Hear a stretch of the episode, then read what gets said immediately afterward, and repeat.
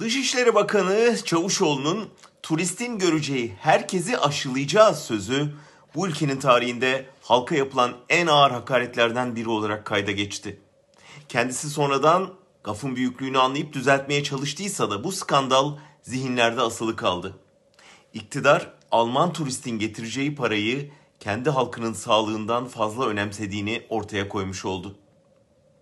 Hükümetin iflas eden salgın politikası yüzünden canı tehlikede olan milyonlarca insan ancak turist görebilirse aşı önceliği olduğunu yani kendi yurdunda parya muamelesi gördüğünü hissetti.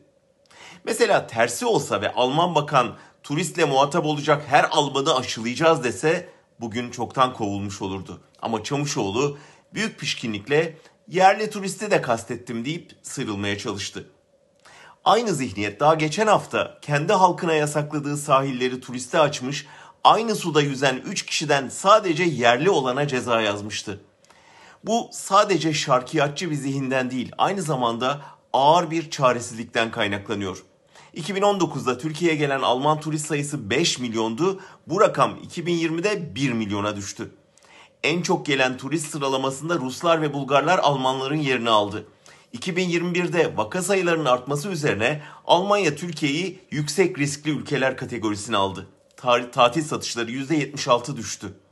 Çöken turizm sektörünü kurtaracak tek çare Almanya'yı Türkiye'nin güvenli ülke olduğuna ikna etmekti. Ama Ankara geçen yıl semptom göstermeyen vakaları istatistiklere dahil etmediği için güvenilmez ülke damgasını yemişti bir kere. Almanya'ya dil dökmeye giden yetkililer salgınla ilgili Türkiye'de söyledikleri yalanların Avrupa'da iş yapmadığını anladılar. Çavuşoğlu'nun turisti görecek her Türk'ü aşılayacağız vaadi işte bu çaresizliğin sonucuydu. Ama döviz için kendi halkını aşağılayan bu açıklama bile çoktan İspanya rezervasyonu yaptırmış Almanları ikna edemedi. Geriye Alman turiste aşılanmış hizmetliler vaat eden bir bakan ve aşılanmak için turist görme koşulu dayatılan bir halkın bedduası kaldı.